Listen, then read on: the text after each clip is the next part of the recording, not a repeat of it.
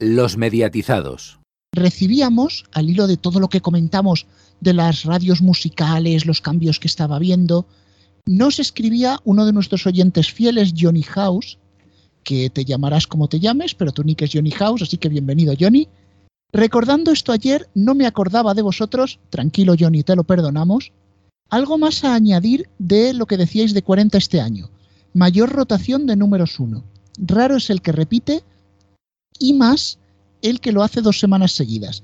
Lo que no cambia es el poco ritmo de entradas, aunque últimamente son más potentes de media. Tienes razón, Johnny. La verdad, eres muy observador, te has dado cuenta de varios detalles y sí que es verdad que hay una mayor rotación de números 1 en la lista este año 2021. Mm, te voy a dar una cifra y es que en los últimos años, últimos 4 o 5 años, unos 35 singles diferentes por año llegaban a ser número uno de los 40, 35 de 52 semanas. Sin embargo, con el número uno de Adele este sábado, vimos que iban, iban ya, no sé si 37 o 38, y todavía faltan las listas de noviembre y las listas de diciembre. Es decir, que el 2021, aunque repitiera números uno de aquí hasta fin de año, ya habría mejorado el 2020. Sí es verdad que se están metiendo canciones de muy renombre internacional, porque muchas veces veíamos que entraban a 40 canciones muy meh, que bueno, entraban por conseguir un poco de promoción en radio, aunque no tenían tanta, tanta repercusión como nos querían vender. Ahora sí parece que hay una apuesta por los grandes éxitos del pop internacional, o que por lo menos si una canción saben que ha retumbado va a entrar. Y yo me atrevería a decir, aunque no puedo demostrarlo, que entran con facilidades para llegar al 1.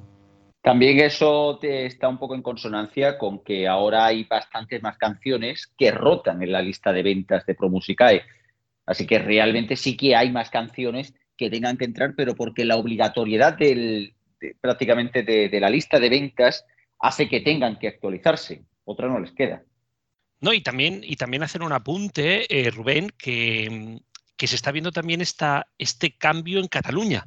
Eh, están entrando cada vez canciones más nuevas catalanas y sobre todo no de los grandes grupos ni del rock más clásico y tal, sino canciones incluso de trap, como podría ser el Lil Dami en una canción con, con, La Casa Azul, o, o Su, ¿no? Incluso son, que son cantantes, digamos, muy cercanos a posiciones incluso ideológicas raras, ¿no? Raras digo para los 40, ¿no? Que son que hacen canciones políticas y, ya os digo, yo creo que el cambio está ahí y que se están viendo movimientos, lo que no sé a dónde nos llevarán.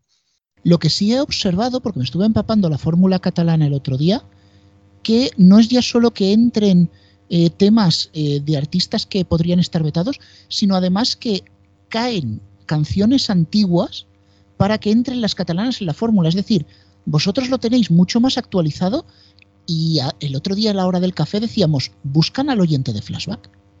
Sí, es que yo digo esto porque Flashback al final últimamente ha dado el giro a una radio de música tiktokera, grandes hits y en catalán.